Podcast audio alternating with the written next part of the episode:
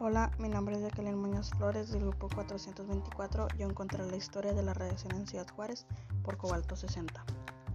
Sucedió en 1983, poco más de dos años antes de la explosión de un reactor en la planta nuclear de Chernobyl, pero en los años posteriores se le conoció como el Chernobyl mexicano, ya que entonces era considerado el mayor incidente con material reactivo en América Latina. La tragedia tuvo un origen en el Centro Médico de Especialidades de Ciudad Juárez, en Chihuahua, cuando en 1977 un grupo de doctores del hospital privado compraron una máquina de radioterapia equipada con una bomba de cobalto 60 para tratar a los pacientes con cáncer.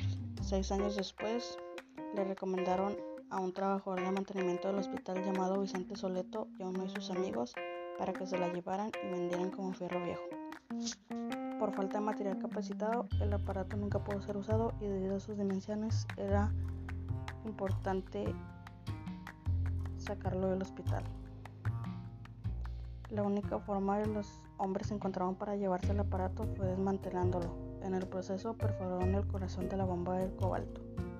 Una vez que terminaron de desmantelar el aparato, trasladaron las piezas en una camioneta Datsun blanca hasta un depósito de chatarra conocido como el donde les pagaron 1.500 pesos. Era el 6 de diciembre de 1983.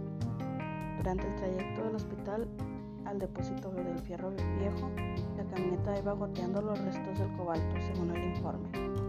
Pero ya en el deshuesadero se mezcló con los restos del fierro viejo que se habían vendido a distintas fundidoras y principalmente Aceros de Chihuahua y la maquiladora Falcón en Juárez. Las empresas que compraron el material lo usaron a partir del 14 de diciembre para la construcción de varillas de acero, bases de mesas y sillas. Se estima que unas 6.000 toneladas de material fueron distribuidas en la mitad de, los estados del país y una parte se exportó a Estados Unidos. El 16 de enero de 1984, un camión que llevaba materia a Nuevo México detonó los detectores de radiación del laboratorio nuclear de Los Álamos.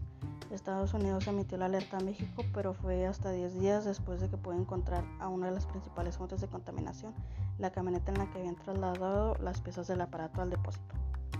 La camioneta fue localizada en la colonia Altavista, una de las más pobres de Ciudad Juárez, donde habían quedado parada después de unas poco después de haber llevado el aparato al depósito le habían robado la batería.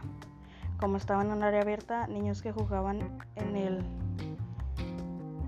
en la calle y personas que pasaban al lugar estuvieron expuestas a la radiación todo el tiempo. Tan solo en el estado vecino de Sonora hubo 164 casos de viviendas contaminadas.